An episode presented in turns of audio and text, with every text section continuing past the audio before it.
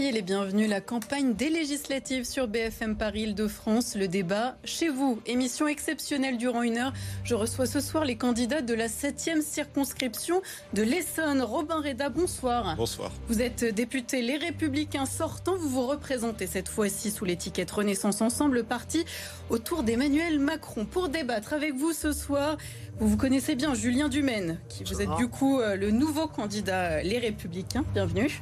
Audrey Guibert pour le Rassemblement national et Claire Lejeune d'Europe Écologie Les Verts. Vous êtes la candidate investie par la nouvelle Union de la gauche. Bienvenue à tous. On va commencer par situer votre circonscription, la septième en Essonne. La voici sur cette carte. C'est ici que se trouvent vos électeurs entre Savigny-sur-Orge et Atis-Mons. À tous les quatre, ce soir, nous vous posons cette question. Dans un département trop souvent endeuillé par les rixes, quelle solution pour mettre fin à la spirale de la violence? Vous allez débattre, écouter aussi notre témoin, une éducatrice qui nous racontera son expérience aux côtés de ces jeunes qui cèdent à l'ultra-violence entre bandes. Ceux que vous représentez aussi à l'Assemblée nationale seront avec nous au cours de l'émission. Nous attendons vos propositions concrètes pour répondre à leurs interrogations, leurs inquiétudes du quotidien.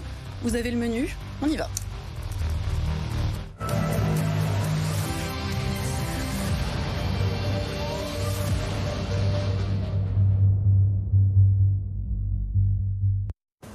Avant de développer les thèmes liés aux élections législatives, j'aimerais que vous réagissiez à l'actualité de notre région, de votre département l'Essonne. Une image, un chiffre et un son aussi à vous faire écouter. Je voudrais commencer par vous parler de la mobilité des franciliens, très importante hein, dans votre département. Comme 80% des franciliens, les Essoniens empruntent chaque jour le périphérique. La maire de Paris a exposé les étapes de la transformation du périph'. La ceinture grise devient verte. Pour résumer, plus d'arbres, moins de voies d'ici 2030, au moins une voie en moins. Robin Reda, est-ce que vous soutenez ce projet? Évidemment non. Et je crois que Madame Hidalgo ne peut pas décider à la place des franciliens, ne peut pas décider à la place des habitants de la petite et de la grande couronne qui doivent euh, aller travailler Elle à dit Paris. qu'elle a consulté les maires. Souvent, si souvent, Mm. en voiture.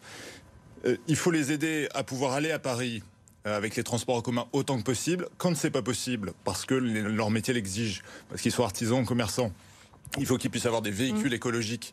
Et pour cela, il faut euh, aider les, les classes moyennes, les classes populaires à acquérir des véhicules euh, écologiques, hybrides, électriques de nouvelle génération pour pouvoir avoir une mobilité la plus décarbonée possible à l'intérieur des frontières du Grand Paris.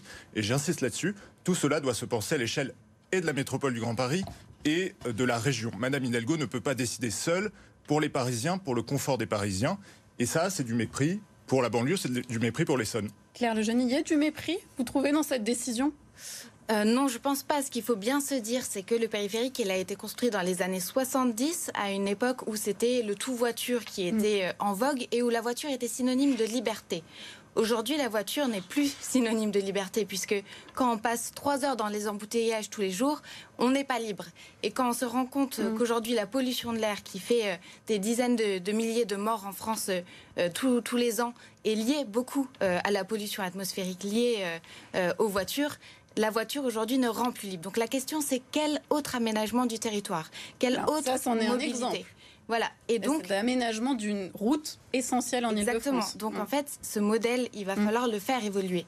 Et la transformation du périphérique, dans le sens qu'indique Madame Hidalgo, elle est une voie possible, mais dans le cadre d'une transformation plus vaste, où on va investir massivement dans les transports en commun pour qu'il y ait d'autres options possibles et qu'on ne soit pas bloqué dans euh, cette alternative euh, euh, complètement duale entre le tout voiture ou le pas du tout de voiture. Mm. Voilà, il va falloir développer une part euh, de, euh, de, de voitures électriques, etc. Mm. Mais il va falloir aussi sortir d'un modèle où en fait la voiture est le, est le seul moyen de transport pour les franciliens. Audrey Guibert, vous seriez prête, vous, à soutenir euh, ces aménagements verts? Alors là, on parle du périphérique, mais ça peut être aussi sur les autoroutes hein, de l'Essonne, de réserver certaines voies aux véhicules propres, au covoiturage.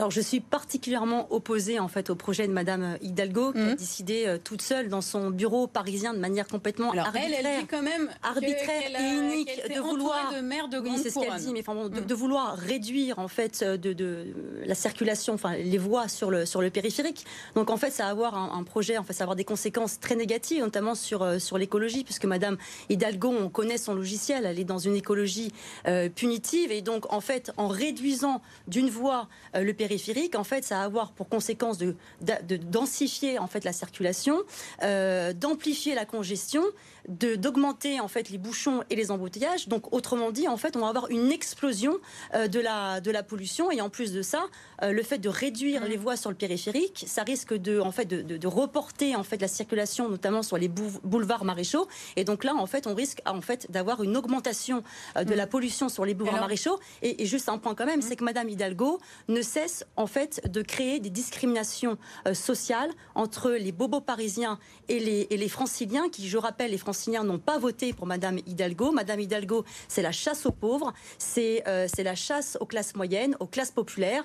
Je vous rappelle aussi qu'il y a quelque temps, elle a interdit euh, les, les voitures, euh, on va dire les vieilles voitures, de pouvoir rentrer euh, sur Paris. Mais je tiens à lui rappeler que Alors, si les, si les, si les la franciliens faible émission. hein, oui, mais qui si les franciliens, plus en fait, si les franciliens disposent et, et sont toujours Mm. propriétaires en fait de véhicules anciens, c'est qu'ils n'ont pas les moyens financiers de pouvoir en fait s'acheter des véhicules plus performants énergétiquement. Julien Dumaine, je vous vois euh, hocher de la tête. J'imagine que vous aussi, vous êtes totalement contre cette proposition, puisque oui, Valérie Pégresse l'est. Elle réclame euh, un débat. Mais j'ai envie de vous dire pour avancer, mais du coup, on fait quoi? Quelles sont les propositions? Bah écoutez, euh, déjà il faut remarquer que euh, si Madame Hidalgo euh, a fait un score aussi faible nationalement, c'est peut-être avec ce genre de projet qui Mm. est assez pharaonique et qui déplaît en fait aux Français du quotidien, puisque comme cela a été dit, c'est un projet qui est peut-être favorable pour les Parisiens, mais qui pour les banlieusards est complètement catastrophique, hein, puisque euh, comme l'a rappelé Madame Alors- Lejeune, Alors, le, le constat, on l'a fait. Hein. oui, vous demandez les propositions. Et bah, On fait du coup, quoi, les, du coup les- les propositions, en tout cas, certes, euh, aujourd'hui, on est plus libre en voiture avec les embouteillages, mais je ne suis pas persuadé que c'est en réduisant une voie qu'on va être encore plus libre. C'est l'in- c'est l'inverse. On va être pris dans les embouteillages encore plus qu'avant. Je le sais très bien, puisque moi, je l'apprends tous les jours, le, le périphérique, pour aller travailler. Je peux vous dire que c'est déjà assez compliqué comme ça et qu'il ne faudrait pas euh, aggraver la situation. La situation est compliquée. Il faut faire des aménagements routiers importants pour pouvoir décharger. Il faut aussi développer l'offre de transport en commun. On en parlera peut-être tout à l'heure. Il y a des sujets sur la circonscription, comme par exemple la prolongation du tramway T7 Mm. qu'il faudrait euh, débloquer d'une façon ou d'une puisque ce projet devait aboutir en 2017. Aujourd'hui, est toujours pas abouti. La ligne n'est pas rentabilisée. Alors, euh, Monsieur le député était euh, hostile à, à ce projet. Euh, Peut-être a-t-il des alternatives ou autres, mais il faudrait en tout cas que ce projet puisse enfin avancer, puisqu'aujourd'hui, au niveau d'Atis-Mons, en tout cas, on l'attend beaucoup. Robin. De Parvier-Poste, on l'attend beaucoup, et, et ça permettrait quand même au moins de décharger le trafic routier. Robin Reda, vous, vous êtes- étiez au- vous êtes opposé toujours à ce projet pour opposer, on sait plus en fait. D'abord, vous avez oublié dans la carte de la 7e circonscription tout à l'heure Paris-Vieille-Poste. Et même si Paris-Vieille-Poste est effectivement la plus petite ville de la circonscription, je pense que les Parisiens euh, n'aiment pas être oubliés. Et, et- et je crois justement, puisqu'on parle de Paris-Vieille-Poste et Atis-Mons, que le principal problème de la circonscription en matière de circulation, on le voit, c'est tous les matins la sortie de l'agglomération et la sortie du département de l'Essonne au niveau de l'aéroport d'Orly. C'est ici, en fait, le premier nœud euh, qu'il faut faire sauter avant même de parler du périphérique. Pour faire sauter ce nœud, il y a des aménagements routiers qui sont attendus depuis longtemps, qui sont lancés avec le département, avec l'État, de contournement de l'aéroport d'Orly. Il y a la ligne 14 qui arrive à Orly en 2024. Cette ligne 14, il faut la prolonger au nord de l'Essonne parce que les habitants de la 7e circonscription doivent avoir une deuxième gare de Juvisy parce que le but euh, des habitants de- du nord de l'Essonne, c'est d'aller rapidement à Paris, dans le centre de Paris. Ils peuvent y aller aujourd'hui avec le RERC et le RERD, qui fonctionnent Et de mieux en mieux grâce à- à la rénovation des RER que nous portons. Mais euh, le tramway, pour euh, répondre à cette question, c'est un outil de cabotage sur la nationale 7, de revalorisation urbaine. Il faut le prolonger jusqu'à Juvisy, mais il faut que ce soit un outil qui améliore le paysage, pas qu'il le détruise. Aujourd'hui, le projet du tramway, sans rentrer dans les détails techniques, mais tout le monde le sait sur le territoire, c'est un projet qui, euh, pour le moment, fait plus de mal que de bien dans la mesure où il détruit un parc, où il détruit un parking relais pour justement prendre les transports en commun. Et donc il faut améliorer ces points-là pour pouvoir le, prolonger dans des bonnes conditions. Mais c'est pas le tramway T7 qui améliorera la circulation sur le périphérique. Mais vous êtes pour ou contre Parce qu'en fait, on a du mal à vous suivre. J'ai toujours dit, j'ai toujours dit, Madame Guibert. J'ai toujours dit, Madame Guibert, et, vos, et vos renoncements. J'ai toujours dit, Madame Guibert, et, les électeurs le savent puisqu'ils m'ont réélu à plusieurs, à plusieurs reprises, et en tant que maire de Juvisy, en tant que député de cette circonscription, que je suis favorable à tous les transports en commun, pas le cas, à la prolongation, à la prolongation du tramway T7. monsieur. J'y suis, j'y suis favorable, Madame Guibert. Maintenant. Non, j'y suis favorable, mais dans des conditions qui sont, qui sont respectueuses des habitants. Et vous vous battez pour qui? Vous vous battez pour les habitants mais en fait, on ne comprend pas votre positionnement, monsieur Reda. Il est très clair, mon positionnement. Vous êtes pour, là, les électeurs La position, elle est très claire. C'est la même depuis 8 ans, Madame Guibert. Ah non, je suis pas la même, monsieur. les transports en commun. Je suis pour la prolongation du tramway T7, mais je suis contre la destruction du parc de la mairie de Juvisy. Je suis contre la destruction du parking qui sert de relais pour que les gens puissent aller prendre le RER e plutôt que de prendre leur voiture. Et je suis pour, évidemment, le développement d'une offre complémentaire, des bus écologiques, des RER rénovés. Bah, on attend toujours la révolution dans les transports de Madame Pécresse le métro 14 et le métro 14 au nord de l'Essonne. On devrait tous se battre. Madame, Madame on devrait tous se battre collectivement pour obtenir cette gare du métro. On va continuer à regarder l'actualité de notre région. Vous l'avez peut-être entendu sur notre antenne, ce jeune de 19 ans en Essonne qui a porté plainte pour acte de torture commis par des policiers dans le commissariat de Juvisy-sur-Orge. Il avait été interpellé pour outrage et rébellion à Atismont, s'est placé en garde à vue. C'était en début de semaine. On va écouter une partie de son témoignage j'ai dû recevoir une bonne quarantaine de coups au visage. C'était que des moqueries, des coups de taser dans le bras, un dans le cou. Son ami, son collègue lui a même dit en, parlant de moi, vas-y, tase lui, il est parti intime. Ils l'ont pas fait parce que je me suis protégé justement et j'étais collé au mur. J'ai mis ma jambe l'une sur l'autre m'ont déshabillé complètement sans m'enlever les menottes. Du coup, ma gilet était sur mes mains derrière. Ça se termine parce qu'au bout d'un moment, je tombe de la chaise. Je perds, que, je perds, que, je perds connaissance. Je n'entends plus rien pendant. Claire Lejeune, candidate euh, NUPES, une enquête a été ouverte auprès de l'IGPN, la police des polices. Est-ce que c'est suffisant? Alors, ce qu'il faut déjà dire, c'est que euh, ce fait, cet événement, euh, il s'inscrit dans un contexte où il y a une défiance montante entre la police et la population. Euh, ce cas qu'on peut qualifier d'un potentiel cas de violence policière c'est pas le c'est pas le premier depuis euh, mm. depuis les, dernières années et il y a une détérioration globale du climat. Donc la question c'est déjà comment on réagit immédiatement parce que les faits qui sont rapportés sont extrêmement graves. On parle d'accusations d'actes de torture et, et, de barbarie. Donc la question c'est comment on fait en sorte que euh, les policiers euh, qui sont incriminés dans ce cas-là ne soient plus sur le terrain. Voilà. Mm. donc de les mettre peut-être en retrait dans d'autres fonctions au sein de la police. Après il y a le rôle de l'IGPN. Et on l'a vu dans d'autres enquêtes que euh, l'autonomie de l'IGPN n'est pas forcément assurée. Donc nous, ce qu'on défend, c'est qu'il y ait enfin une véritable euh, entité autonome et externe qu'on verrait bien rattaché par exemple au défenseur, des, droits, qui, puisse, qui puisse mmh. véritablement mener l'enquête dans des conditions d'impartialité. Voilà. Et, et euh, il faut assurer un suivi de cette affaire extrêmement, extrêmement proche. Mais tout ça doit s'inscrire dans une réforme plus globale de la police. Mmh. Euh, il faut la refondre de la cave au grenier parce qu'aujourd'hui, on est dans une situation où euh, la, sécurité ne peut plus être assurée justement parce que la police a des dysfonctionnements globaux. Je vais laisser réagir Julien Dumaine puisque vous êtes élu d'Atis Mons. Quelle est votre réaction euh, à cette affaire? Et à, la façon dont elle doit être traitée. On a entendu euh, la position euh, de la candidate NUPES. Vous, vous êtes pour les Républicains, vous écoute. Alors déjà, euh, au préalable, je voudrais rappeler qu'effectivement, la situation nationale, c'est aussi plus de 20 agressions de policiers et de gendarmes mm. par jour actuellement en France. Donc il faut aussi mettre ça en balance. Alors effectivement... c'est 32 éborgnés des Gilets jaunes, c'est 2500 blessés en manifestation, c'est des contrôles aux faciès où on constate des discriminations. un point commun avec Emmanuel Macron. Tout ça, non, il n'y a pas de point commun avec il a dénoncé les violences, euh, les violences policières. Donc il y a un point. Ah oui, euh, l'emploi du terme, Nupes et la, la République en marche, violence policière est totalement légitime. Oui, parce ah qu'on a un problème, on a un problème qui est systémique aujourd'hui, et ça n'est pas faire honneur à la police de faire l'autruche sur les problèmes qui sont. C'est justement parce que j'ai une très, c'est justement parce que j'ai une très haute idée de ce que devrait être une police républicaine que j'estime qu'aujourd'hui il faut regarder ce qui s'y passe, que j'estime qu'aujourd'hui il faut aider les policiers parce que il y a 2,5 fois fois plus de suicides dans la police qu'en moyenne dans la population. On a Parce que un vous les sur attaquez, quatre- vous le mettez à. on a un quart des, des- des commissariats qui sont aujourd'hui vétustes. Les policiers aujourd'hui n'ont pas le moyen, euh, les moyens de faire leur travail correctement. Et c'est ce vous gouvernement-ci d'ailleurs que vous, police, donc, vous ferez que dire que vous vous présentez, ici, vous ne connaissez pas la circonscription, vous vous présentez sur la circonscription où a eu lieu à Viry-Châtillon l'attaque de policiers qui ont été C'est grillés mon vivants. bassin de vie, c'est mon bassin leur, de vie, euh, donc je le sais bien. Moi, ce qui m'intéresse, c'est comment on apporte des solutions, des solutions qui c'est vont bénéficier à la fois aux habitants de notre circo et aux policiers qui souffrent aujourd'hui. Et c'est ce gouvernement policiers souffrent parce en qu'on ne leur donne 2020 pas d'ordre. qui a réduit la formation des, po- des policiers de, l'IGPN. de 12 à 8 mois. Vous, est, Alors, est suffisant l'IGPN, c'est la police des vos polices. propositions. Voilà. Ceux qui nous regardent se disent bon, l'IGPN, pour c'est la police traiter ces cas-là, qu'est-ce qu'on fait? Donc, il faut leur Mm. laisser faire leur enquête et ne pas aller tout de suite euh, alors qu'on ne sait pas ce qui s'est passé, puisque vous avez donné la version de ce jeune homme qui est peut-être vraie, et si elle est vraie, il faut que des sanctions tombent, ça c'est clair. Mais la version des policiers a été rapportée notamment par le Parisien et est complètement différente. hein. On nous dit que le jeune homme se serait rebellé. Euh, tant et si bien même qu'il a réussi à mettre des coups de pied au conducteur de la voiture de police et, et également qu'il leur crachait au visage systématiquement, ce Et qui fait qu'ils ont dû lui maintenir la tête contre Voilà. la vitre. Donc, on- mais on ne sait pas quelle est la réalité. C'est à l'IGPN de faire son enquête, comme c'est son rôle, et on en, on en déterminera euh, les Robin coupables. Il ne s'agit pas de jeter l'opprobre directement Mais en comme attendant, ça sur ces les policiers sont encore sur le terrain. Mais oui, mais ils ne sont pas coupables jusqu'à ce qu'ils soient Attends. condamnés. C'est la Oui, mais il y a présomption Il y a des mesures. On va écouter. Robin Reda. nous parlons effectivement de faits qui ont été rapportés par voie de presse. Euh, par voie de presse et non pas par la voie judiciaire. Moi, je me suis entretenu avec le commissaire euh, de Juvisy-sur-Orge, je me suis entretenu avec le préfet.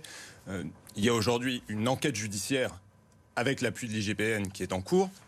Je rappelle que l'IGPN, c'est environ 200 enquêtes administratives, donc effectivement un contrôle du corps de la police chaque année, mais c'est plus de 1000 appuis aux enquêtes judiciaires. Donc on est bien dans le cadre de la justice. Il n'y a pas d'une justice euh, différente pour les policiers qui sont des citoyens comme, comme les autres.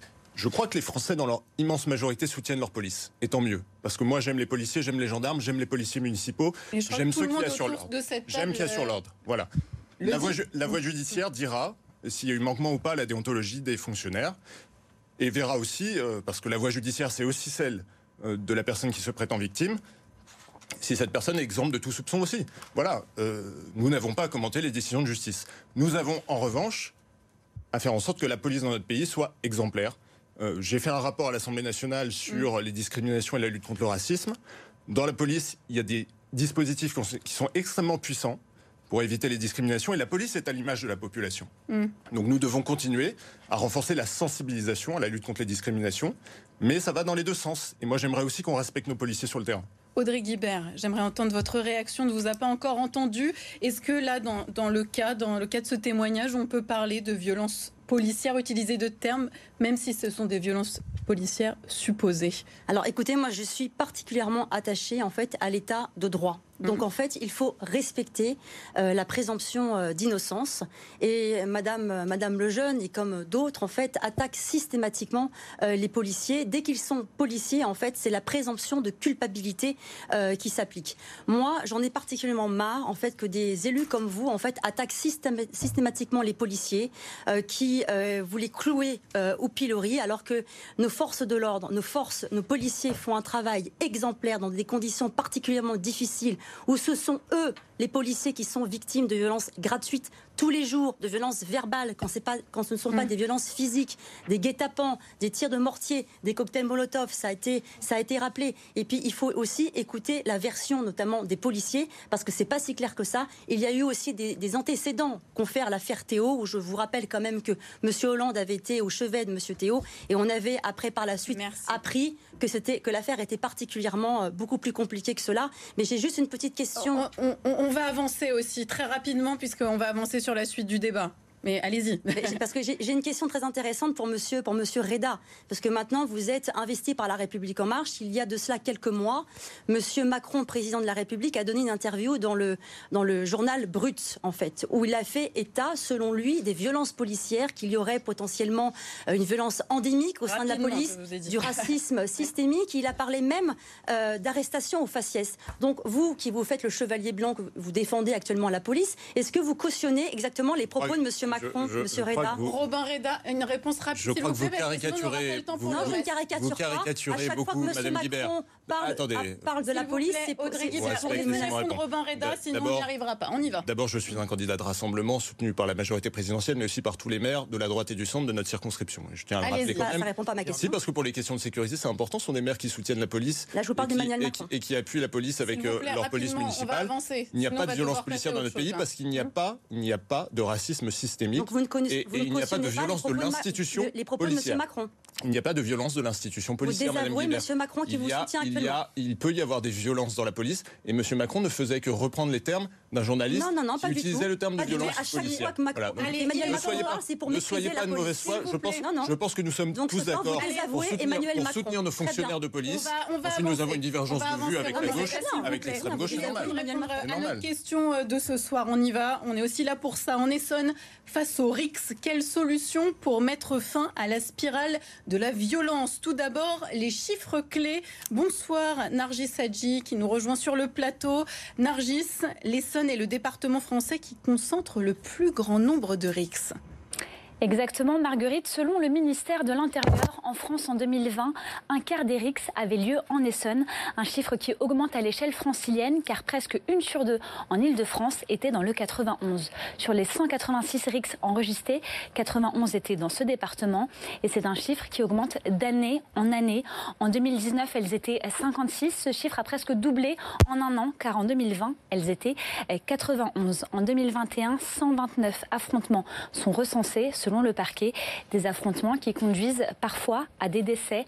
L'année dernière, trois jeunes, dont deux adolescents, ont été tués. Et l'exemple le plus récent, eh bien, à à peine un mois, c'était mercredi 20 avril, un adolescent de 15 ans est grièvement blessé à la sortie de son lycée à Longjumeau lors d'une rixe entre une trentaine de personnes. L'adolescent dont le pronostic vital était engagé. Alors ces affrontements se concentrent autour de plusieurs grandes agglomérations Évry-Courcouronne, Corbeil-Essonne ou encore hier. Donc dans ce département, et ces phénomènes d'attaque entre bandes concernent souvent des jeunes, des très jeunes, des lycéens, parfois des collégiens. Or, selon les élus du département, eh bien, le 91 est sous-doté en effectifs des services publics de l'État. 71 agents de l'éducation nationale pour 1000 élèves. Pour vous donner un ordre d'idée, eh à Paris, il y a 82 agents de l'éducation nationale pour 1000 élèves. Enfin, côté justice, eh bien, 42% de juges en moins que la moyenne nationale sont dans le 91. Merci beaucoup Nargis pour ce tableau très précis. C'est parti pour le débat. Un tableau très précis et très noir aussi. Robin Reda, que fait-on? Jean Castex avait annoncé un plan spécifique pour l'Essonne. Vous avez euh, des nouvelles ou pas? Il va falloir le poursuivre, il va falloir le mener. Euh, il y a Alors, un plan. le pour- Le commencer, il y a- déjà. il y a un plan. Il était non, très mais faiblard, le- il le a- plan, il a- quand même, il a- hein. Non, non, il a été, il a été engagé. J'ai été, vous le savez, un parlementaire très très vigilant sur ces questions de sécurité, ces questions régaliennes. Nous avons aujourd'hui dans la circonscription les effectifs de référence dans nos commissariats. Euh, Et ça n'était pas gagné parce que nous partions de loin. Donc il faut reconnaître aujourd'hui, et je pense que chacun le reconnaît, qu'il y a eu les embauches de policiers qui étaient nécessaires pour couvrir le territoire. C'est jamais assez. Alors, On a surtout une Attendez, va, on va lancer, on qui a- va, on va, qui a- on va La lancer le débat. On va lancer le débat. Il y a une réforme des commissariats qui a permis de mettre plus de brigades sur le terrain. Il va falloir poursuivre pour avoir plus de brigades encore à l'avenir. Le plan pour la justice, il est entamé. Il y a une augmentation sans précédent des moyens de la justice. Il faudra le continuer. Il faudra l'amplifier. Parce que nous avons besoin de magistrats pour juger. Mais, mais là, nous parlons de réalité démographique. Euh, Alors, les juste pour pardon, préciser, mais pour lancer le- 177 élus du département la semaine dont dernière moi. appellent à passer moi. des promesses aux actes. Dont Ils signer moi. une tribune Dont moi, dans le monde. Donc c'est avant bien que votre les promesses à la moi, madame, mais je l'aurais, signé de, la- de- de toute manière parce que je Vous suis un élu signé libre. je l'ai signé, je l'aurais signé de toute manière parce que je suis un élu libre et que je défends mon territoire. Et que je défends mon non, territoire. Ah non, on mais attendez, euh, pardon, est-ce qu'on qu'on peut, s'il vous plaît, euh, développer le débat? Juste pour dire qu'on est dans un département qui est jeune, un département où chaque année on a 16 000 On n'excuse personnes en plus. C'est l'équivalent, d'une ville comme Juvisy qui rentre chaque année dans le département euh, par euh, la natalité et puis par le phénomène euh, d'arrivée, parce que l'Essonne est un département attractif, notamment pour les familles. C'est un département qui se rajeunit. Cette jeunesse aujourd'hui, que ce soit dans les zones rurales de l'Essonne, qui concernent moins notre circonscription, dans les zones urbaines, euh, eh bien, il faut s'en, il faut s'en occuper. Mais au-delà de ça, au-delà de ça, on a besoin d'une coordination des forces de police, des forces de l'ordre, de la justice et des moyens de prévention pour faire en sorte de lutter contre les risques. Julien Dumaine, on vous écoute. Oui, oui. Euh, Monsieur Reda, vous étiez libre, puisque vous avez désormais rallié la majorité présidentielle. Pendant cinq ans, vous avez défendu sur ces sujets-là, d'ailleurs, des positions qui étaient très bien. Mais aujourd'hui, j'ai obtenu des choses, vous ne Dumaine. pouvez plus les défendre puisque vous vous ralliez à la majorité présidentielle. Non. Vous avez signé, par comme tous les élus de tous les investis par la République en marche, une charte Qu'est-ce que ça a à voir qui avec les vous RICS, obligera à voter avec le gouvernement sur tous Oui, l'augmentation des moyens de la justice et l'augmentation des cas, policiers sur le terrain. les- on voit que les chiffres ne sont pas au Vous pensez que c'est la France insoumise qui va, qui va augmenter les policiers sur le terrain? Non, mais je peux Voilà, pas. La France insoumise veut ils ne veulent plus de police, ils D'accord. ne veulent plus de. Voilà. Et voilà.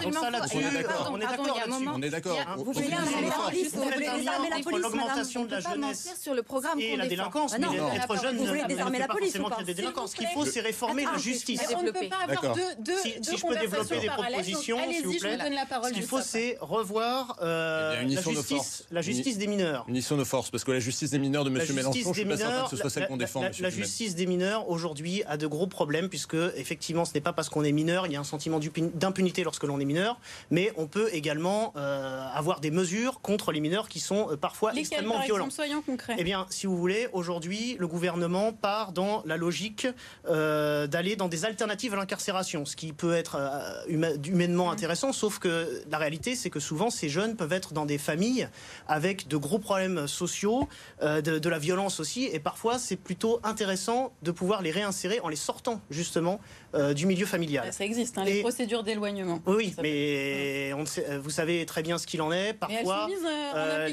les les familles d'accueil, c'est- ce n'est pas toujours compliqué. Il faut mieux des vraies structures, avec par exemple les centres éducatifs fermés, dont il faudrait développer le, le nombre de, de Il y en places. a un à Savigny-sur-Orge. Oui, oui. Mais le, vous savez que le, problème, C'est qu'aujourd'hui, on a des délais, des délais Non. qui sont Ah euh, énormes euh, pour, pour, pour euh, pouvoir incarcérer, enfin incarcérer, réinsérer Mm. les jeunes qui sont euh, condamnés à ces peines-là. Et donc il faudrait augmenter largement. Alors ça aussi, Euh, le il y a une nombre de centres. euh, du Et ces centres sont efficaces. mineurs, hein.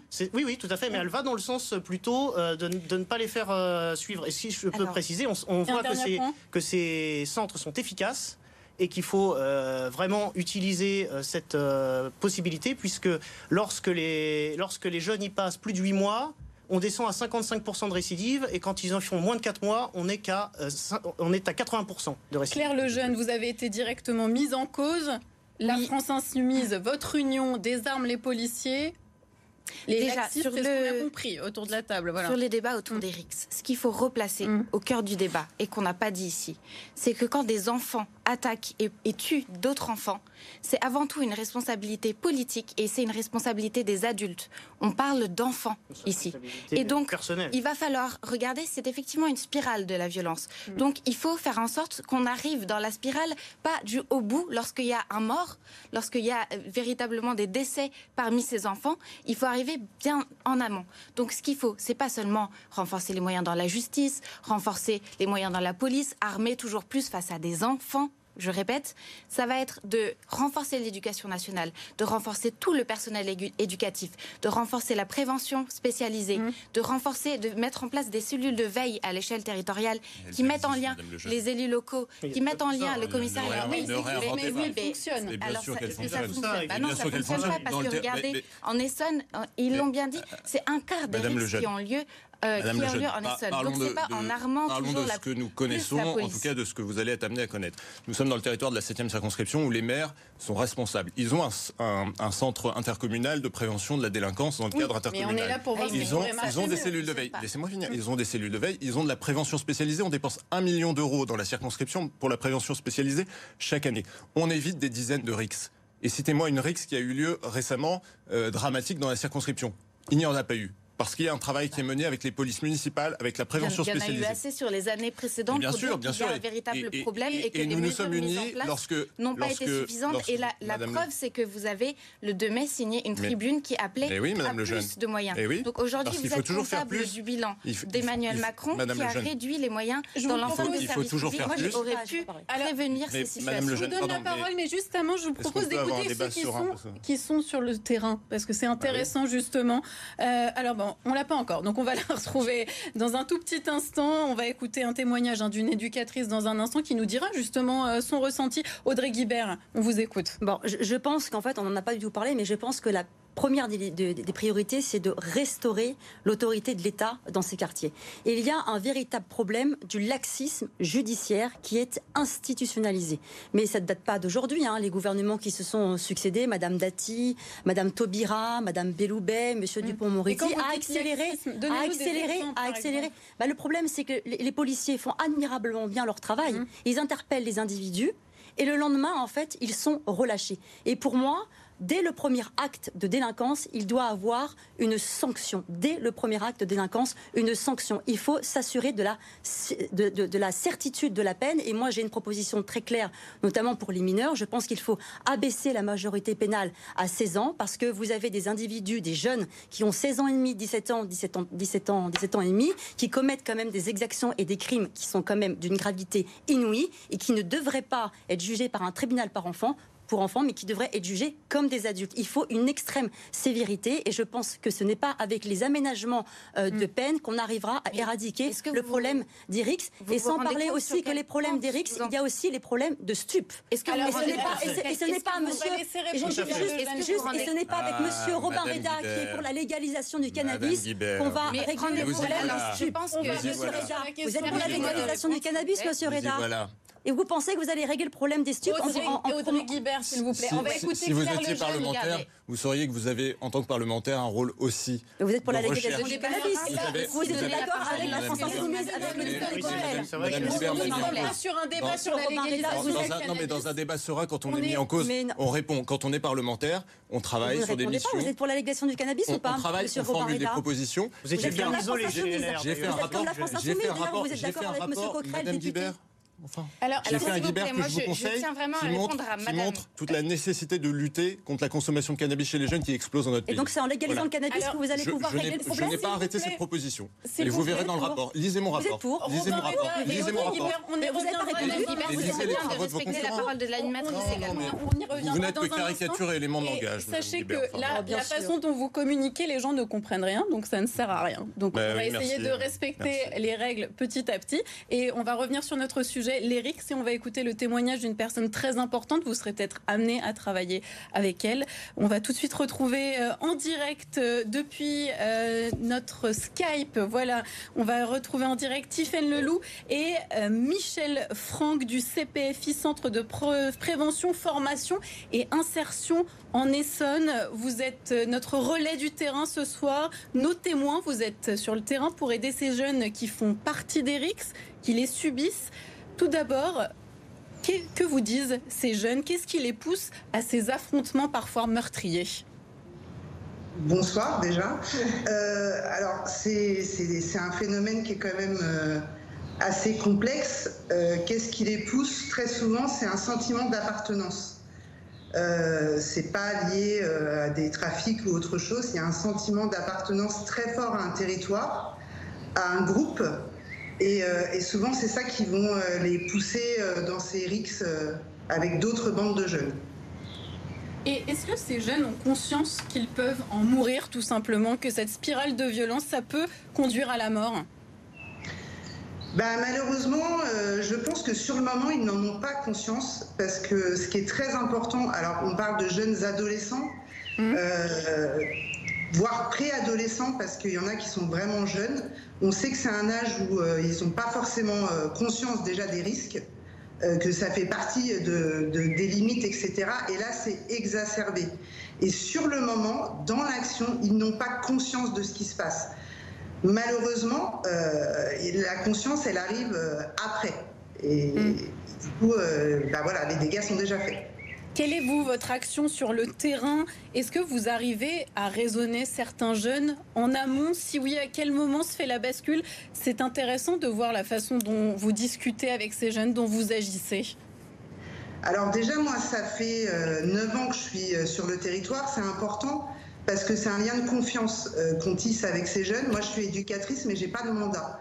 Donc le lien de confiance, ça prend du temps. Déjà, ça, c'est mmh. important à signifier.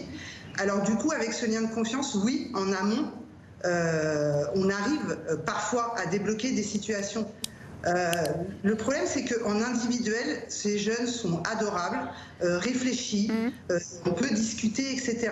L'effet de groupe est beaucoup plus compliqué à gérer parce que des fois, ils sont 20, mais des fois, il y en a 50, donc c'est pas du tout la même chose. et, et c'est arrivé, bien sûr, que qu'on arrive sur le quartier, qu'on sente des tensions et que du coup, on arrive à les désamorcer.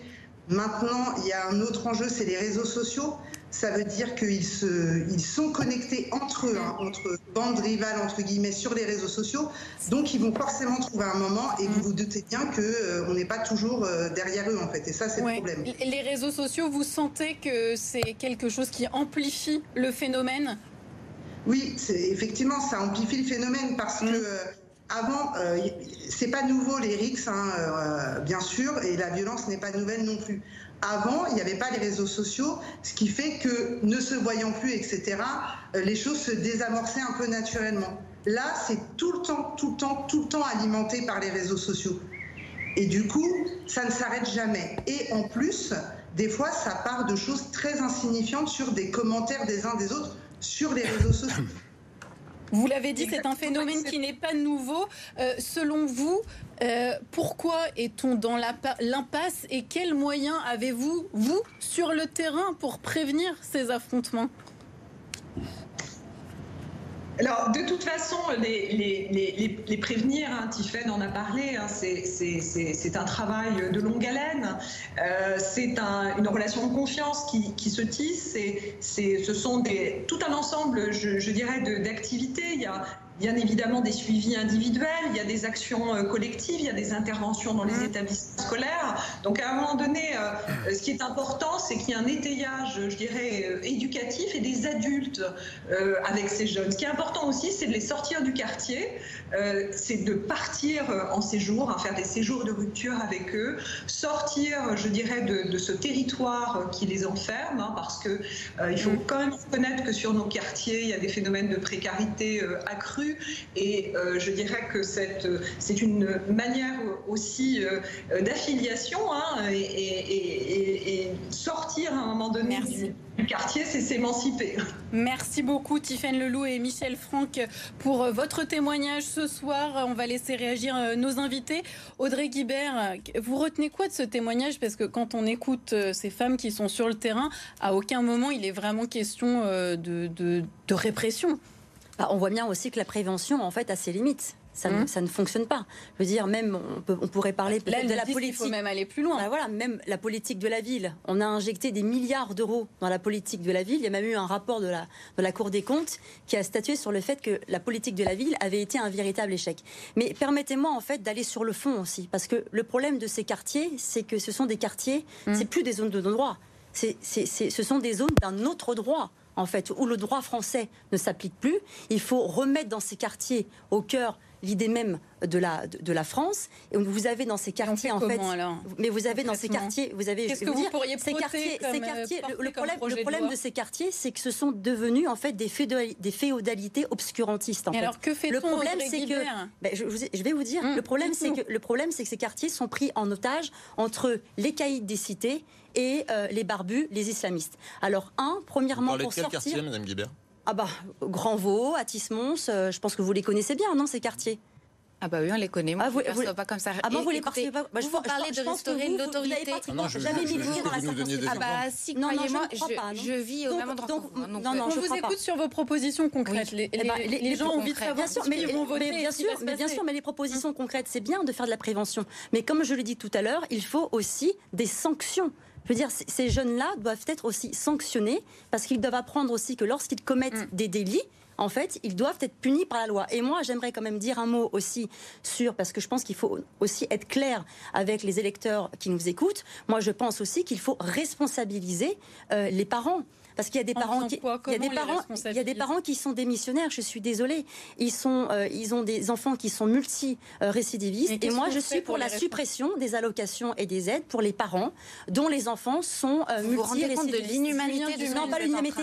Non, non, non, pas du tout. C'est fou. On parle d'enfants et de leurs vous savez, Madame, vous savez, Madame, qu'il y a des individus, il y a des gens dans ces cités qui sont pris en otage par des caïds et par des islamistes. Mais Donc il faut lutter contre le les réseaux islamistes. Il faut, il faut lutter, il faut lutter contre le communautarisme, contre les revendications politico-religieuses. Oui, et vous inquiétez pas. Bah oui, mais c'est pas une prison. Il faut expulser des prisons les clandestins, madame. Il faut arrêter, il faut arrêter cet angélisme destructeur. On vous a entendu. On vous a entendu. Vous êtes idéologue, madame. On vous a entendu. Maintenant, laissez la parole aux autres. Euh, Allez-y. Vous avez dit il faut restaurer, il faut restaurer euh, l'autorité de l'État. Il faut d'abord faire revenir la République dans ces quartiers-là, parce qu'aujourd'hui, c'est des zones qui sont sous-dotées en services publics. Et vous savez, la chose la plus intelligente que j'ai entendue sur, la, sur le sujet des RICS ce soir, c'est la parole de ces deux femmes qui ont parlé de, qui ont parlé de prévention, qui ont parlé de la manière dont ce contexte de violence s'inscrit dans un contexte de précarité qui a été construit politiquement. Donc vous, quand vous utilisez le mot caïd, racaille, quand l'extrême droite parle d'ensauvagement, c'est quoi votre solution politique derrière? Et vous, de construire encore la police? et encore des, des prisons et des centres éducatifs fermés où on met nos enfants. Vous soumettre aux islamistes? Mais, mais n'importe quoi. Mais vos phrases n'ont aucun sens. Ah bah non, bah non. n'ont pas de débouché ah bah non, La France insoumise n'est pas soumise aux revendications islamistes. Mais non, madame. Mais, non mais bien sûr que non. On est vous êtes pour le Burkini ou pas Je suis républicaine jusqu'au bout. Dériver le débat. Je pense qu'il faut respecter nos euh, téléspectateurs qui sont là pour une question à laquelle on essaye de répondre ce soir. On va euh, répondre euh, avec Julien Dumaine. Je voudrais réagir à ce qu'a dit Madame Lejeune concernant les RICS, c'est mmh. le sujet qui était en cours sur mmh. Finalement l'excuse, le motif social de la délinquance. Mmh. Puisque en réalité, moi je crois en la responsabilité individuelle, je crois que chacun est responsable de ses actes et qu'il euh, existe quelque chose qui s'appelle une morale qui fait qu'on fait le bien et on fait le mal. Et c'est assez binaire en fait. Quand on fait le bien, euh, on est récompensé. Et quand on fait le mal, et eh bien effectivement, on est sanctionné et on va en prison. Et je trouve que de trouver systématiquement des excuses sociales au comportement de certaines personnes, c'est finalement insulter tous les gens qui sont avec des revenus modestes, qui sont des travailleurs honnêtes, bien mmh. souvent aussi dans ces quartiers, qui se lèvent tôt le matin pour aller travailler, qui eux ne font aucun problème et qui, euh, bah, du coup, eux, respectent la loi. Euh, Julien Dumaine, demain vous êtes élu, vous proposez quoi pour faire avancer euh, ces solutions eh bien, je pour pense, le je pense, je, je, pense effectivement qu'il faut euh, aller chercher du côté des familles aussi puisque Alors, par exemple la proposition de on a, on a notamment euh, c'est une question c'est une, question de justice en fait. Vous avez dans ces quartiers les allocations euh, ce n'est pas, ce que j'ai par rapport aux délinquants multirécidivistes c'est que vous avez par exemple dans ces quartiers euh, une attribution de logements sociaux qui sont mm. en fait une faveur qui est faite pour pouvoir avoir des logements à loyer plus moins important. Eh bien je considère qu'on a beaucoup de gens aujourd'hui sur les listes d'attente pour des logements sociaux qui seraient très méritants qui travaillent et qui mériteraient d'y aller.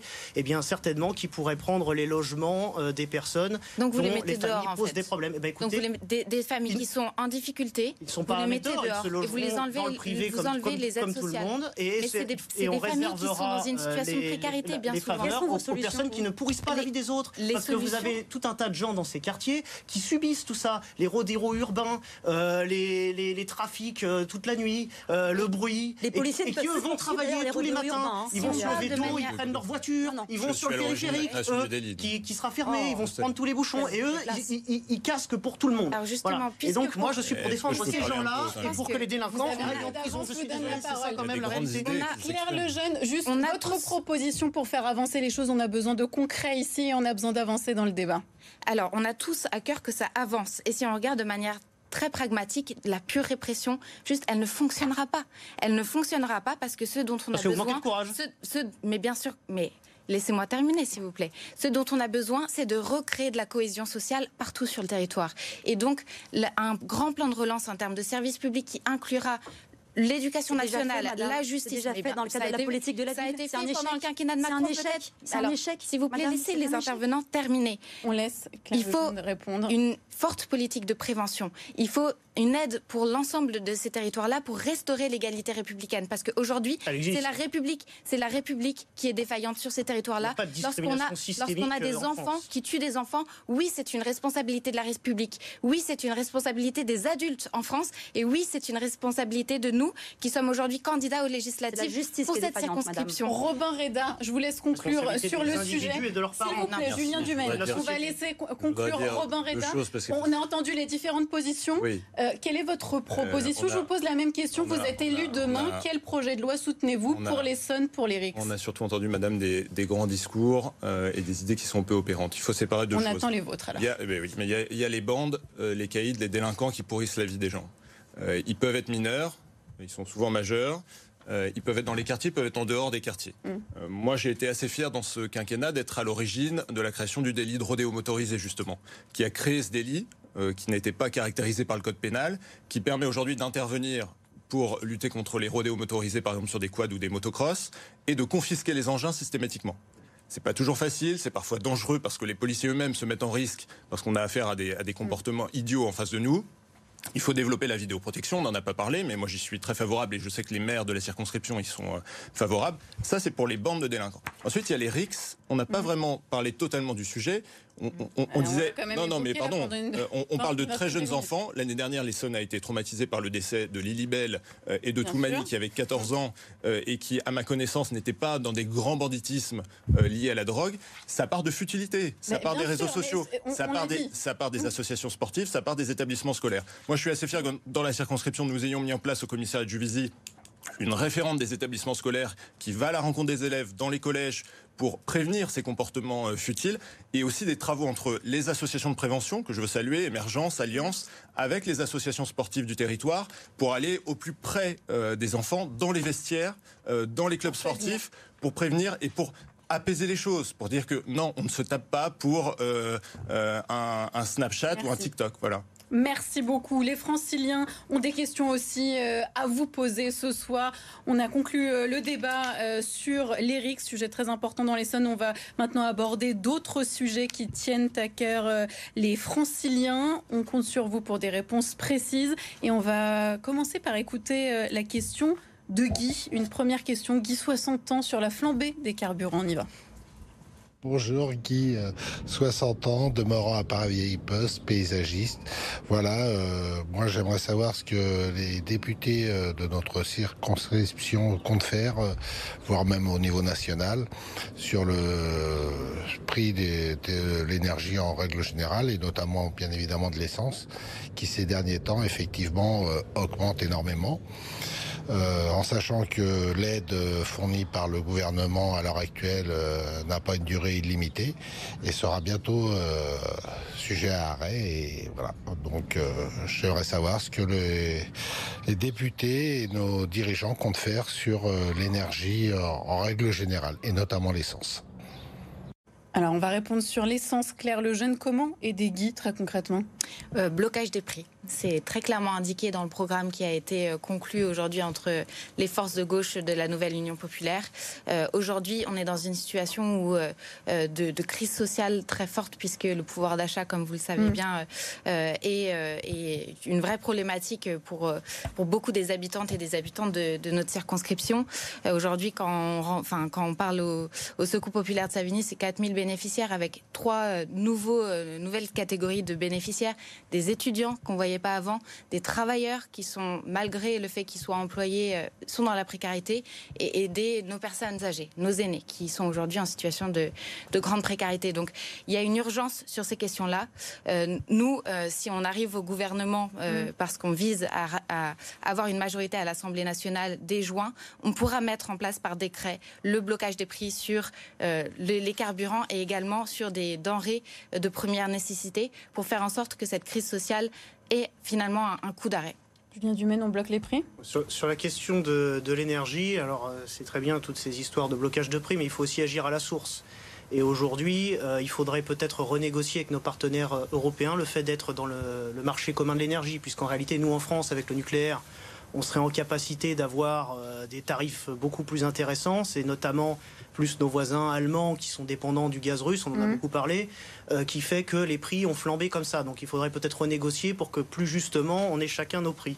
Mais concernant cette question, en fait, c'est- euh, c'est intéressant de remarquer, on n'en parle pas suffisamment. C'est que le prix de l'essence, en fait, euh, il est quand même, il représentait à 50% jusqu'à 60% même selon euh, comment ça s'appelle de taxes. Mm. Et il faut rappeler, Madame Lejeune proposait tout à l'heure des grands plans d'investissement dans tous les sens. Il faut savoir quand même en France qu'on est le deuxième pays le plus imposé du monde et qu'en fait l'argent il y en a. Mhm. Et plutôt que des hausses euh, virtuelles de salaire qu'on promet aux gens, le plus, le plus intéressant ce serait de rendre l'argent aux Français de, de et de baisser les taxes. quoi Des primes les, les oui, tout à fait. Ça, c'est pour ce qui est M. Macron, qui effectivement distribue et des, des primes par-ci, par-là, qui sont en fait du saupoudrage et qui en fait ne sont pas des, choses proposez quoi et qui rendent les gens dépendants de l'État et dépendants du gouvernement et du bon vouloir du gouvernement qui jette comme ça une obole de temps en temps. Julien Ah, Voilà. avec Valérie que Pécresse, nous avons défendu l'augmentation son des salaires. L'augmentation des salaires en mais de, quelle façon en oui effectivement mais en rapprochant Oui. avec une baisse de baisse charges, en oui. rapprochant le salaire net Avec du ça, salaire brut. Ce atteignez n'est pas la même notre chose. assurance maladie, vous avant de passer à une deuxième question, j'aimerais juste que vous me dites très simplement, finalement, comment Guy va pouvoir euh, payer son plein euh, sans trop souffrir, Eh sans trop se serrer la ceinture. Il faut que l'État prenne une décision courageuse qui est de réduire la fiscalité sur le carburant. Puisque si le prix du carburant augmente, la recette fiscale liée au carburant augmente aussi. Ça, on n'en parle jamais, mais effectivement, il n'y a rien de cause à effet. Donc il faut que l'État fasse euh, le nécessaire, fasse des économies aussi par ailleurs, puisqu'on n'a pas le courage de le dire, plus personne ne le dit. Maintenant, c'est la dépense publique euh, à, à tout vent, et parce que c'est la mode, et du quoi qu'il en coûte, personne ne dit plus rien. Mais il faut savoir qu'on a On quand même sort 600 pas. milliards de dettes de plus euh, sur le quinquennat. Donc euh, attention, puisque c'est, nous sommes tous jeunes aussi autour de ce plateau. Il y en a des plus jeunes que nous, et ben je peux vous dire que c'est eux qui vont payer l'ardoise à la fin. hein. Donc il serait bien enfin de faire des. On a bien compris hein, ça, votre ça notre dette. Julien Dumaine. Euh, on va écouter une autre question Ouais, d'une on n'a pas francilienne. répondu. Alors, On a- vous allez pouvoir réagir sur la deuxième Ah question. ben non, non, mais c'est juste que le blocage des prix à la pompe, c'est l'augmentation des impôts Mais à on la fin. parce que nous, on avait une proposition clair. question qui est toujours sur le pouvoir d'achat. faut aider à la conversion des véhicules.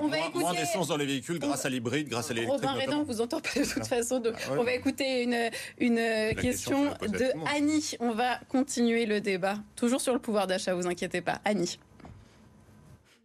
Je m'appelle Annie, j'ai 79 ans bientôt. Euh, je suis retraitée de l'éducation nationale. Et que comptez-vous faire contre les augmentations des prix et le fait que les, retraites ne n'augmentent pas, qu'elles sont bloquées voilà.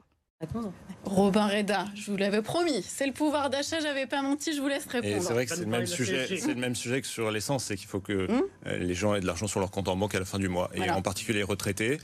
Pour que les retraités aient des pensions garanties, qu'il n'y ait pas une seule pension de retraite qui soit inférieure à 1100 euros après euh, une vie de travail, et surtout que les pensions soient réindexées maintenant sur l'inflation qui revient dans le pays et en Europe, il faut une réforme des retraites. Alors la gauche, l'extrême gauche s'y oppose fermement parce qu'elle veut la diminution du temps de travail, parce qu'elle veut Oui, on veut la retraite à 60 parce qu'elle veut moins travailler, donc elle veut, travail, donc on elle veut des salaires totalement. plus bas et des retraites plus basses. Nous, nous voulons des salaires ça. plus hauts et des retraites plus hautes, des retraites dignes. Donc il faudra faire la, la- la- la réforme des retraites avec courage, euh, avec ambition, pour qu'il n'y ait pas un seul retraité euh, qui vive modestement euh, dans le pays, en tout pas un cas peu tard qui pour puisse cette dame Ah mais bah, non, parce que, bilan de parce que, Macron, parce que, euh, parce que cette dame aujourd'hui, elle bénéficie malgré tout euh, d'un système de retraite qui existe aujourd'hui dans notre pays, qui est le modèle social par répartition. Ce modèle-là, il est menacé si nous ne faisons pas les réformes qui, Mm. euh, qui sont nécessaires. Et puis nous avons effectivement à dégager davantage pour les retraités les plus modestes, pour encore une fois qu'aucune retraite ne soit inférieure à 1100 euros par mois. Audrey Guibert, sur la question des retraites, que proposez-vous? L'âge de départ à 64, ans- 64 ans à la fin du second mandat d'Emmanuel Macron, Non, puis non, à non. 65 ans d'ici 2031. Vous êtes J'ai la l'impression que retraite pas Toujours la ça, retraite ça, à c'est pas 60 nous. ans, Oui, Madame oui, Guibert avec- Toujours la retraite avec- à 60 ans 62 avec 40 Ah, annuités, ah, ça a avec 40 changé annuités. Ça a changé Non, non, ça n'a pas Comme changé C'est quoi, notre, notre tout le monde programme. change, mais- hein, Madame Guibert. Ah bah surtout vous. Ça devait être la retraite à 60 ans. Ça devait être la retraite à parler- 60 ans avec Oui, Le laissez parler, monsieur Vous avez eu la parole, vous Robin. On Un petit de Guibert. courtoisie, C'est c'est vrai vous Madame Guibert. avec la Vous courtoisie. nous avez habitués. Mais, mais, Désolé. mais alors, vous vous pouvoir d'achat, parce que sur- voilà, j'ai pas pu répondre sur le pouvoir d'achat, parce que nous avons quand même des mesures Alors, très concrètes sur le pouvoir c'est d'achat. lié, hein. C'est lié, Mhm. mais on a une mesure concrète, notamment sur les produits euh, de l'énergie, donc le fuel, le gaz, l'électricité. Nous, on souhaite en fait baisser la TVA de 20 à 5,5, et nous avons en fait aussi listé en fait un panier de 100 produits, euh, on va dire de très importants, en De fait vitaux, nécessité. de première nécessité, où là, on souhaiterait pendant la période inflationniste geler euh, la TVA, donc que la TVA soit à 0%. Et si on cumule ces, ces deux mesures, en fait, ça permettrait de pouvoir dégager entre 150 euros et 200 euros de pouvoir d'achat euh, pour, euh, pour les Français. Donc c'est vraiment une mesure d'urgence qu'il faut mettre en place. Et pour les retraites, je suis désolée, mais vous avez tous appelé à voter Emmanuel Macron. Donc vous êtes disqualifiés aujourd'hui pour venir en fait dire que vous êtes contre la Ça retraite pas la à position de la 65 France ans. insoumise. Mais vous avez validé de fait la, la retraite à 65 ans. Vous avez donné les Oui, pleins pouvoirs à Emmanuel Macron. que vous avez fait- et vous avez donné les pleins pouvoirs à Emmanuel et Macron. qui est un danger et donc vous avez validé la retraite à 65 ans. Et je pense que pour, pour les retraités, il faut d'urgence en fait indexer les pensions de retraite sur l'inflation. Emmanuel Macron l'avait promis, mais il avait promis, mais comme de nombreuses promesses d'Emmanuel Macron, elles ne sont jamais tenues. Nous le voterons, nous le voterons dès le mois de juin, Madame Guibert. Oh là là, les promesses ne tiennent que ceux qui les prête- tiennent. Vous êtes prête pour rejoindre la Nupes? Ah non, je Parce crois que pas. vous, non. vous défendez la baisse du temps de travail finalement, en défendant la retraite. Ah à bah moi je 60 suis pas pour, voyez-vous, que les Français travaillent jusqu'à 65 ans. Parce qu'il y a des Français qui se lèvent, qui se à pour les 5 heures petites du matin, à 5 heures Oui, du mais matin, qui ceux-là, il faut travaillent qu'ils- il faut qu'ils difficilement. partent plus tôt Bah non, on peut, faire, on peut faire, on peut faire, vous savez, vous de nombreuses économies sur notamment l'immigration, vous voyez. Ouais, on peut bah, faire bah d'autres oui. économies. On a, on a entendu euh, vos propositions à chacun sur le pouvoir d'achat, sujet essentiel pour les franciliens. On arrive bientôt au terme de ce débat. Euh, des dernières questions pour vous. Je vais vous demander de répondre très simplement, très rapidement. Voilà, je, je pèse les mots rapidement. Euh, pour ou contre? On va commencer avec vous, euh, Robin Reda et Julien Dumaine. Pour ou contre s'allier au second tour, Robin Reda? Vous deux? Si on ne s'affronte pas au second tour. Et si vous ne vous affrontez pas au second tour, Je évidemment. le souhaite, je le souhaite. Ce serait, ce serait difficile d'affronter un ami. Euh, mais euh, on ne s'allie pas dans une élection législative. Dans une élection législative, il y a soit deux, peut-être trois candidats qualifiés au second tour, Mhm. si euh, trois candidats font plus de 12% et demi des, des inscrits. Euh, et ensuite, ce sont les électeurs qui choisissent de se rallier à la candidature la plus utile. Moi, je considère que ma candidature est la candidature du Rassemblement la plus utile pour battre l'extrême gauche, qui est arrivée largement en tête dans notre circonscription. Le danger aujourd'hui, c'est l'extrême gauche de Jean-Luc Mélenchon. On voit le programme, qui est un programme qui est mortifère pour euh, la situation du pays. Julien Donc moi, j'appelle les électeurs simplement à faire l'union et au premier tour et au deuxième tour. Voilà. Monsieur Reda, il n'y a jamais eu, vous n'aviez jamais eu peur de l'extrême gauche. En réalité, ce que vous avez eu peur, c'est qu'un candidat de la majorité présidentielle soit meilleur que vous.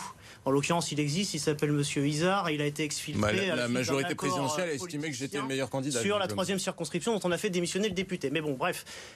Monsieur Reda, vous le savez très bien, je ne cautionne pas ce que vous avez fait, de rejoindre la majorité d'Emmanuel Macron. Mais et on vous demande pas notamment, d'être contre je- moi, on- Je ne cautionne pas ce que vous avez On fait. vous demande d'être contre la Non, gauche, monsieur Dumaine. Je ne demande pas je- Laissez-moi parler. Vos électeurs, ils Je vous demandent de combattre la gauche, je crois. Les- On, on a dit rapidement, sinon vous n'aurez pas parler, le temps de, mais je- euh, je- de- de- de discuter. Laissez-moi parler. assure. Je pense malheureusement que ce que vous avez fait contribuera. Je, je ne souhaite pas que l'extrême gauche euh, prenne la circonscription, mais je pense que ce que vous avez fait malheureusement contribuera peut-être à augmenter son danger. Pour la raison suivante, c'est que ce genre de revirement que vous avez fait écœure l'électorat, pousse à l'abstention et effectivement Donc peut on a favoriser bien compris, Julien. Dumaine, Je crois que- c'est contre. Je crois que les Français, ils ont besoin d'apaisement et de Claire rassemblement. Je, je suis le candidat du rassemblement. Autre question. de- Du rassemblement de- des maires, plaît, rassemblement de la droite et de la majorité. S'il vous plaît, Romain Redin. Claire Lejeune, pour ou contre remettre de la proportionnelle? Euh, alors nous, on est pour la sixième République. On estime que justement euh, la cinquième République, on est arrivé à euh, une impasse totale. Le quinquennat d'Emmanuel Macron a été euh, vraiment une- un degré à un degré de centralisation du Je pouvoir vous ai dit très rapidement important. pour ou contre. Et, et donc, on, On- sera a fini dans justement minute, pour un, Mm. un référendum et pour une constituante où ce sont les Françaises et les Français qui décideront si oui ou non proportionnel et pour représenter toutes les sensibilités politiques. Audrey Guibert, un dernier pour ou contre pour vous, rapide, s'il vous plaît. On le sait, l'abstention, c'est quand même un gros problème et elle risque d'être élevée pour ces élections législatives. Pour ou contre rendre le vote obligatoire Non, je suis pas, je suis pas favorable. Après, c'est c'est- c'est le travail, voilà, des, des élus de terrain aussi, euh, d'aller au contact de la population euh, pour justement convaincre voilà, le plus de Français de ne pas s'abstenir, parce que en s'abstenant, en fait, c'est comme si vous votiez en fait pour le système en place. Mais vous savez. L'exemple de Monsieur Reda, Ah, qui trahit, qui trahit, longtemps, qui trahit ses électeurs, ça fait, ça, ça participe en fait de la défiance, vous savez, Et des puisque- gens, Ah oui. des gens vis-à-vis des Alors, politiques. puisque vous me ciblez, le Madame samedi Guibert. matin, vous étiez en train de tracter avec Oui. les militants, les Et vous, républicains, vous êtes jamais là, madame. l'après-midi, et l'après-midi, mais c'est pas la question. Non. Et l'après-midi, vous étiez en train de les ça, trahir. ce sont des fake news. De les trahir. Tout le mais monde non, est avec mais moi. non. Tout le monde Ah est bah, avec moi. Vous matin, les bénévoles LR, Si les vous bénévoles veniez, LR est en train de Madame tracter Guibert, pour vous. désolé. Et l'après-midi, et désolé. l'après-midi, vous les Désolé, mais trahissez. Madame, Madame Guibert m'a les attaqué encore une fois parce que j'ai les bien compris que j'étais, je suis sortant. On va, Pardon. terminer Je- l'émission. Je suis sortant, je suis, et l'homme à abattre. blesse, On ne va monsieur. pas Vous la avez fait- terminer dans On ne vous voit que pendant les élections, Madame Guibert. On ne Guibert, vous s'il voit, vous plaît. on ne vous voit que pendant les élections, Madame pour la Guibert. gamelle que vous parlez, vous parlez des, marche. vous parlez Monsieur des élus sur le terrain. Vous parlez des élus sur le terrain. merci. Vous n'êtes jamais avez sur le terrain. sauté, vous avez attrapé une botte de sauvetage. Moi, je suis sur le terrain et je rassemble. Vous avez trahi vos électeurs. Merci à tous d'avoir participé à ce débat parfois houleux. Euh, je vous rappelle que les gens sont là aussi euh, pour comprendre, euh, pour comprendre vos propositions. On espère en tout cas qu'ils en ont retenu certaines. On va tout de suite regarder les autres candidats dans la septième circonscription de l'Essonne. Marc Oquet, candidat lutte ouvrière et Anthony Cardozo, candidat reconquête. Le débat chez vous c'est terminé. Merci à tous ceux qui ont participé à sa réalisation. Romain Giraud, Sebag Tatoyan. Tout de suite, une nouvelle édition sur BFM Paris Île-de-France. Merci à tous.